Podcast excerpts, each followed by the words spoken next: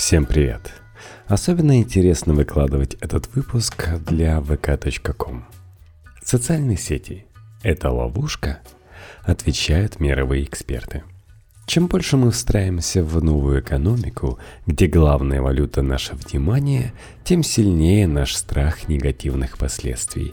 В Кремниевой долине знают о том, что родители стараются ограничить время пребывания своих детей перед экранами – Некоторые продвинутые родители даже включают пункт о запрете экранов в договор с нянями.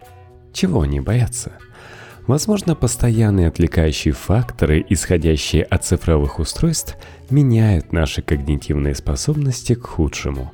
И именно по их вине мы становимся более рассеянными, память все чаще нас подводит, мы все хуже справляемся с эмоциями – а может быть, мы сгущаем краски, подобно лудитам, которые бастовали против новых технологий и громили печатные станки. Чтобы не гадать на кофейной гуще, мы задали вопрос ведущим экспертам сферы нейронаук, писателям и мыслителям. Как же влияет на работу нашего мозга постоянное использование цифровых технологий? Легко убедиться в том, что ответы не могут быть однозначными. Нам еще слишком многое неизвестно о связи между использованием новых цифровых медиа и работой мозга человека. Поэтому нашим экспертам было непросто отвечать и прогнозировать возможные исходы. Кристофер Бёрр, когнитивный философ, исследователь Оксфордского института интернета – Благодаря тому, что мы почти непрерывно пользуемся цифровыми технологиями, умные системы все больше узнают о чертах нашей личности с той или иной степенью точности и достоверности. К примеру, акселерометр в нашем смартфоне может предоставить данные об уровне стресса, а автоматический анализ образцов речи вполне способен распознать признаки депрессии. Однако меня волнует другой аспект – Пользователи, как правило, не осознают, что их данные могут таким образом использовать. С другой стороны, компании, предлагающие пользователям технологии для поддержки здоровья, не относятся серьезно к такому вмешательству. А ведь в их силах изменить самочувствие пользователей, меняя режим сна или прилагая иные пищевые привычки, не сознавая потенциальный вред от таких действий. Представьте врача, который не вовлекает пациента в процесс принятия решений о собственном здоровье. Это неправильно. Обычно врачи стараются объяснить пациенту, что происходит, и рассказать о возможных дальнейших действиях.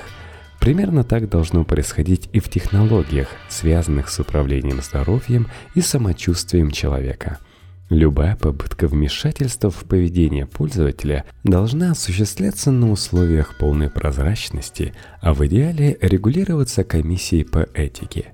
Это могло бы снизить риск непредвиденных последствий. Энтони Вагнер, декан кафедры психологии Стэнфорд.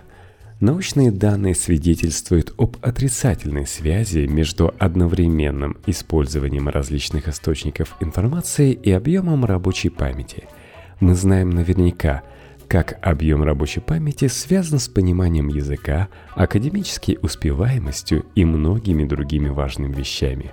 Научные данные свидетельствуют о существовании такой отрицательной связи, но не устанавливают ее как причинно-следственную. Мы не знаем, так ли это. Однако, если причинно-следственная связь в этом вопросе действительно существует – это значит, что мы изменяем функциональные особенности своего мозга. Это непременно повлияет на наши способности к обучению и восприятию информации. Чтобы узнать это, необходимы огромные научные ресурсы, большое число участников исследований, например. Первые работы в этой области можно назвать лишь пробными гипотезами – но сейчас должно прийти время большой науки, которая вооружится всеми возможными инструментами для ответа на этот вопрос. Ричард Дэвидсон, ученый в области нейронаук, Висконсийский университет в Мэдисоне, директор компании Центра здорового мозга. Больше всего меня беспокоит, что вся страна страдает дефицитом внимания, и последствия этого могут быть весьма печальны. Наше внимание приковано к устройствам, которые мы не в состоянии контролировать. Мы словно одинокие моряки на крошечной шлюпке без руля, выброшенной в огромный океан. Нас несет вперед цифровым ветром, а не целенаправленными усилиями. Способность самостоятельно управлять вниманием развита в человеке больше, чем у каких-либо других видов. Однако сейчас мы наблюдаем за глобальным снижением уровня этой способности. Мы оказались заложниками в масштабном эксперименте, на участие в котором не давали согласия. Поэтому, мне кажется, не стоит недооценивать ставшие популярными методы медитации, которые помогают избавиться от привычки проверять телефон по 80 раз в день. Пол Мерфи, исследователь болезни Альцгеймера, кафедра молекулярной и клеточной биохимии, Университет Кентукки. Нейродегенеративным заболеваниям требуется десятки лет, чтобы показать свою полную мощь в организме человека. Электронные устройства ворвались в нашу жизнь сравнительно недавно, и мы пока не знаем, к чему приведет их постоянное использование. В некотором роде мы проводим весьма рискованный эксперимент с серьезными негативными последствиями для здоровья человека. И понять, не совершили ли мы ужасную ошибку, мы сможем только через несколько десятилетий. То же происходит и с изучением долговременных последствий воздействия экранов на детей. Мы можем только подозревать, что такое времяпрепровождение сказывается на них отрицательно, но мы не узнаем этого наверняка, пока они не вырастут. Гарри Смол, автор книги iBrain, директор исследовательского центра памяти и старения Калифорнийского университета в Лос-Анджелесе. Я более всего тревожусь за молодое поколение, чей мозг еще не до конца сформировался. Процесс, известный как синаптический прунинг, удаление поврежденных или ослабленных нейронов для повышения эффективности нейросети, может испытывать влияние технологий. У нас пока нет достаточного количества данных по этой проблеме, но вопросы возникают – Постоянное использование технологий действительно влияет на здоровье нашего мозга, как со светлой, так и с темной стороны. Темная сторона – это процесс отвлечения, при котором люди не обращают внимания на окружающую действительность, сказывающуюся на работе памяти. Насколько мне известно, пока нет систематических исследований этого процесса. Мы можем судить лишь по косвенным признакам – мы изучили, насколько часто к врачам обращаются пациенты разного возраста с жалобами на память. Выяснилось, что примерно 15% молодых людей жалуются на работу своей памяти, а значит, что-то все же с мозгом происходит, и, возможно, причина именно в отвлечении. Светлая сторона – это положительное влияние на здоровье мозга, которое заключается в тренировке рабочей памяти, навыков решения проблем и многозадачности. Некоторые видеоигры и приложения могут их улучшить. Сьюзанна Баумгартнер, Центр исследований детей, подростков и медиа, Амстердамский университет. Я исследую потенциальное воздействие социальных сетей и использование смартфонов на внимание и сон подростков. Особенно мне интересны последствия многозадачности – Использование сетей одновременно с другими действиями на устройстве или за его пределами. Например, при выполнении домашнего задания. У большинства современных подростков есть собственные смартфоны и неограниченный доступ к медиаконтенту. Наши исследования показывают, что нидерландские подростки, которые чаще переключаются между цифровыми задачами, более склонны к проблемам со сном и вниманием – а также демонстрируют более низкую академическую успеваемость. Тем не менее, сам по себе этот факт не говорит о том, что именно использование цифровых технологий послужило причиной таких изменений. Изучая проблемы со сном, мы обнаружили, что более важным фактором их появления служит стресс, связанный с использованием социальных сетей, а не длительность их использования – это означает, что вовсе не социальные сети приводят к проблемам со сном, а уровень тревоги, который может повышаться при некоторых обстоятельствах их использования. В целом, я до сих пор не могу с уверенностью утверждать, что использование цифровых технологий негативно сказывается на когнитивном развитии подростков. На данном этапе необходимы более тщательные долгосрочные исследования с более четкими критериями измерения. К примеру, мы можем отслеживать поведение при использовании смартфона, а не просто проводить опросы – Кроме того, не стоит забывать и о преимуществах, которые нам дают цифровые технологии. Например, многие исследования показывают, что отдельные их виды видеоигры жанра экшен могут иметь положительное влияние на когнитивные способности. Элизабет Энгладер, директор и основатель Массачусетского центра снижения агрессии. Работая в лаборатории с подростками, я узнала удивительную вещь – Почти каждое действие в социальной сети вызывает в них злость и тревогу. Подросток увидел, как их друзья выложили фото с вечеринки и злится на то, что его там нет. Подросток не видит обновления друзей и злится, потому что думает, что упускает что-то из жизни. В социальной сети подросток не злится только тогда, когда он активно и позитивно общается с друзьями – но во всех остальных случаях социальная сеть повышает уровень его тревоги. Такая модель взаимодействия основана на сильной системе вознаграждения, и кажется, она держит детей в эмоциональном плену. Одна девочка даже назвала соцсети оковами. Конечно, напрямую такие наблюдения ничего не доказывают, зато мы можем подумать в интересном направлении. Что помогает людям взаимодействовать друг с другом – Социальные навыки. А как можно получить социальные навыки? Только одним способом – через личное взаимодействие с ровесниками. В обществе, где личное социальное взаимодействие заменяет другие формы общения, скорее всего изменится процесс получения и развития социальных навыков. Возможно, именно это мы сейчас и наблюдаем. Хизер Киркориан, доцент школы экологии человека, Висконсинский университет в Мэдисоне – Ясно только одно. Влияние социальных сетей частично зависит от того, как мы их используем. Говоря об использовании цифровых технологий дошкольниками и младшими школьниками, исследователи зачастую обращают внимание на контент и контекст.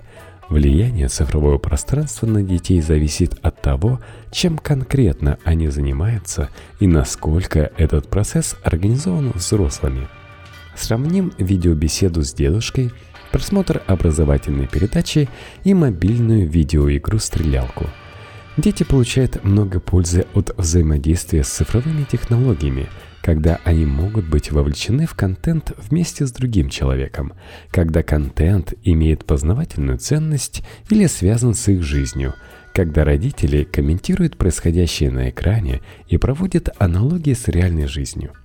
Также важно, существуют ли помимо онлайн-активности и другие развлечения. Игры на свежем воздухе, игрушки, книги. И достаточно ли сна получает ребенок. Исследования подростков и взрослых показывают примерно те же самые результаты. Например, социальные сети оказывают совершенно разные влияния если используются для общения с родными и близкими, или если служат окном для заглядывания в жизнь незнакомых людей и высказывания мнения о них, зачастую негативного и оскорбительного. Адам Газали, профессор неврологии Калифорнийского университета в Сан-Франциско, автор книги «Рассеянный ум». Я много писал о прямом влиянии цифровых технологий на управление эмоциями, внимание и уровень стресса, а также о переизбытке информации, системах быстрого вознаграждения и процессах многозадачности. Конечно, при изучении этих проблем возникает много вопросов. Лично я наибольшую опасность вижу в чрезмерном увлечении цифровым миром – который отдаляет нас от природы, друг друга, лишает нас физической активности, спокойствия и сосредоточенности. Сейчас я путешествую по Новой Зеландии и наслаждаюсь возможностью провести время с друзьями, с природой и самим собой. Это путешествие помогло мне еще раз осознать, насколько это важно для моего мозга и мышления – Однако я верю, что технологии могут дать сильный толчок для развития наших мыслительных возможностей и улучшения нашей жизни. Узнать, как это сделать, и есть наша приоритетная задача в ближайшее время. Итан Сукерман, директор Центра гражданских медиа, Массачусетский технологический институт. Ни одна новая технология не обходится без восклицаний вроде это нездорово, она вызывает зависимость и разрушает основы нашего общества. Порой эти страхи обоснованы, а порой они остаются лишь проявлениями моральной паники. Одна из причин, по которой мы можем испытывать моральную панику, это беспокойство за детей, за подрастающее поколение. Как правило, когда кто-то говорит о потерянном поколении или о том, что Bluetooth-гарнитура приводит к ранней половой жизни – это признак моральной паники, а не искреннего желания разобраться. Самая шизанутая родительская культура, с которой я когда-либо сталкивался, родом из Кремниевой долины. Тамошние родители источают добродетель. Они борются за звание лучшего родителя на планете и соревнуются, кто чего запретил детям сегодня. Выходишь оттуда и думаешь, вот скотины, быть уверенным в том, что технологии – это злой сатана, и продолжать там работать. Потом ты читаешь какого-нибудь новомодного мыслителя вроде Джарона Ланье, который призывает всех бросить социальные сети прямо сейчас, а то дальше будет только хуже. И это ведь тоже определенная форма безответственности. Очевидно же, что миллиарды людей не возьмут и не уйдут из социальной сети из-за слов какого-то там современного философа, потому что они стали важным инструментом общения – взаимодействия, работы и игры. Без них сегодня не обойтись. Вот что я хочу сказать всяким там ланье. Джина не засунуть обратно в бутылку. И вообще, он может нам сделать много хорошего. Не надо всерьез предлагать все запретить или отключить. Вместо этого нам стоит искать и решать настоящие проблемы, связанные с использованием цифровых технологий и социальных сетей, их преимуществами и недостатками. Нер Эяль, автор книги «На крючке. Как создавать продукты, формирующие привычки». Технологии работают примерно так же, как марихуана. 90% употребивших не приобретут зависимости, но стоит попасть в нужную компанию, пиши пропало, ты завяз. И в вопросе технологий, как и в вопросе марихуаны, нам нужно искать пути снижения вреда – не избавляться от самих технологий, но минимизировать возможный вред. Мне кажется, именно технологические компании должны помогать зависимым от их же продуктов. Продукты, вызывающие зависимость, выпускает множество компаний. Можно быть зависимым даже от выпусков любимого подкаста. Каждая компания, как правило, имеет полное представление о поведении своих пользователей – при желании они могут посмотреть влоги и сказать вам «Эй, ты используешь это приложение 30 часов в неделю. Дойдешь до 40 часов, и нам придется начать контролировать тебя. Твое поведение смахивает на поведение тяжело зависимых людей. Как мы можем тебе помочь?» И знаете, это бы улучшило многие сервисы, и некоторые из них как раз работают над реализацией такой возможности. Текст Люси Шершовой для Knife Media.